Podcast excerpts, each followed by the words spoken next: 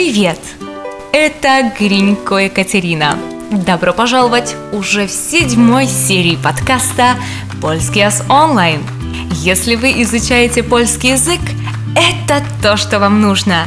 В каждом эпизоде вы услышите диалог, который читается очень медленно.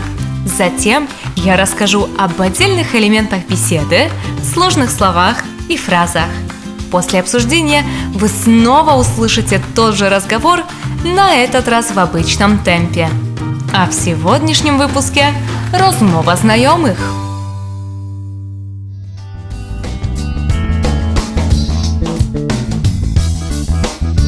Cześć Piotrek! Cześć Katia. Jak tam u ciebie? Dawno się nie widzieliśmy. O tak, minęło już kilka miesięcy. Zmieniłem pracę i przeprowadziłem się do innego miasta. Gratulacje! A gdzie teraz pracujesz? W firmie Amico w dziale logistyki. Właśnie to było powodem przeprowadzki. Mieszkam teraz niedaleko Wrocławia. A co tam u ciebie? Pewnie też dużo się działo w przeciągu tych kilku miesięcy. No jasne. Zaczęłam studia drugiego stopnia na kierunku rachunkowość i zarządzanie. Od poniedziałku do piątku pracuję w tej samej firmie co ostatnio, a na weekend mam zajęcia. Jak ci się podobają te studia? A wiesz, są nawet fajne. Fajni wykładowcy i atmosfera na zajęciach. Uczymy się trochę na uczelni, trochę online. A co nowego w pracy? Zmieniliśmy lokalizację i teraz pracujemy w ścisłym centrum. Udało mi się dostać podwyżkę, a na co dzień walczę z klientami. Choć nie narzekam. Jedno mnie cieszy, że koledzy są naprawdę mili i we wszystkim chętnie mi pomagają. Cieszę się. A propos, miałbym do ciebie sprawę, która dotyczy prowadzenia jednoosobowej działalności gospodarczej. Ale to raczej na dłuższą rozmowę. W ten weekend do której masz zajęcia? Może w sobotę wieczorem umówimy się na kawę na rynku. Teraz niestety się śpieszę, bo muszę jeszcze załatwić kilka rzeczy. Chętnie. Sobota 18. Jestem wolna. Będę mogła odpowiedzieć na wszystkie Twoje pytania. Dobrze. W takim razie jesteśmy umówieni. Miło było Cię spotkać. Do jutra. Mi też. Na razie.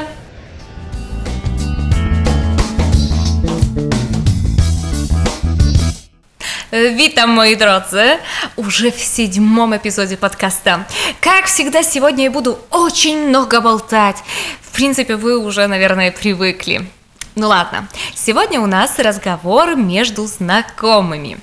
Як там у тебя? Что там у тебя? Как твои дела? Такой же вопрос можно задать иначе. Як się masz? Co słychać? Co tam? Как у тебя дела? Давно się не widzieliśmy. Мы давно не виделись. А вот увидеть кого-то – это zobaczyć kogoś. Встретить кого-то – spotkać kogoś. Нам нужно на зубочек знать, что один месяц – это jeden miesiąc, dwa, trzy, cztery, dwa, trzy, cztery miesiące, pięć miesięcy. Если в разговоре есть ключевые слова мало, пару, много и так дальше, то есть на польском mało, kilka, dużo, to будет miesięcy. Mało miesięcy, dużo miesięcy. Gratulacje, мои поздравления. Właśnie, именно, przeprowadzić się, переехать. Переезд – это przeprowadzka. Właśnie to było powodem przeprowadzki. Именно это было поводом переезда. Dziać się. Происходить. Dużo się działo. Много всего происходило. W przeciągu. на протяжении какого-то времени. Zaczęłam studia drugiego stopnia. Что я начала? Studia или studiować, учиться в ВУЗе. И в Польше бакалавриат считается студиями pierwszego stopnia, a вот магистратура – это уже drugi stopień. Studia drugiego stopnia. Kierunek, rachunkowość i zarządzanie. Kierunek, направление или факультет. Rachunkowość i zarządzanie. Bułgalterski учет i management. Lokalizacja. Местонахождение. В ścisłym centrum. W samym centrum. Подвышка. Повышение. Напоминаю, что пенсия – это эмеритура, зарплата – это выплата, заличка pieniężna – это денежный аванс. Вальче! Сражаюсь! В диалоге это, конечно, была шутка в переносном значении. Работа с людьми иногда является сражением. Валка. Борьба.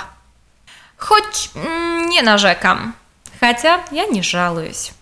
Chętnie. охотно. А пропос. А, кстати, например, а пропос, kiedy поедем над morze? Кстати, когда мы поедем на море? Dotyczy prowadzenia jednoosobowej działalności gospodarczej. Касается ведения частного предпринимательства. Raczej. Скорее. Скорее нет, чем да. Raczej nie niż tak. Niestety. К сожалению. Niestety nie mam czasu. К сожалению, у меня нету времени. Było miło. Было приятно. Miło było Cię poznać. Было приятно с тобой познакомиться. На разе. Пока. Вот таким был наш уже седьмой эпизод подкаста. Если у вас есть дополнительные вопросы, заходите к нам на сайт и задавайте их в комментариях. Или пишите на наш email катя собачка онлайн.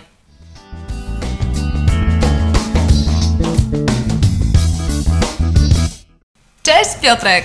Cześć Katia. Jak tam u Ciebie? Dawno się nie widzieliśmy. O tak, minęło już kilka miesięcy. Zmieniłem pracę i przeprowadziłem się do innego miasta. Gratulacje! A gdzie teraz pracujesz? W firmie Amico, w dziale logistyki. Właśnie to było powodem przeprowadzki. Mieszkam teraz niedaleko Wrocławia. A co tam u ciebie? Pewnie też dużo się działo w przeciągu tych kilku miesięcy. No jasne. Zaczęłam studia drugiego stopnia na kierunku rachunkowość i zarządzanie. Od poniedziałku do piątku pracuję w tej samej firmie co ostatnio, a na weekend mam zajęcia. Jak ci się podobają te studia? A wiesz, są nawet fajne. Fajni wykładowcy i atmosfera na zajęciach. Uczymy się trochę na uczelni, trochę online. A co nowego w pracy? Mm, zmieniliśmy lokalizację i teraz pracujemy w ścisłym centrum. Udało mi się też dostać podwyżkę, a na co dzień walczę z klientami. Choć nie narzekam. Jedno mnie cieszy, że koledzy są naprawdę mili i we wszystkim chętnie mi pomagają. Cieszę się. A propos, miałbym do ciebie sprawę, która dotyczy prowadzenia jednoosobowej działalności gospodarczej. Ale to raczej na dłuższą rozmowę W ten weekend do której masz zajęcia? Może w sobotę wieczorem umówimy się na kawę na rynku? Teraz niestety się śpieszę, bo muszę jeszcze załatwić kilka rzeczy. Chętnie. Sobota 18 jestem wolna. E, Będę mogła odpowiedzieć na wszystkie Twoje pytania. Dobrze. W takim razie jesteśmy umówieni. Miło było Cię spotkać. Do jutra. Mi też. Na razie.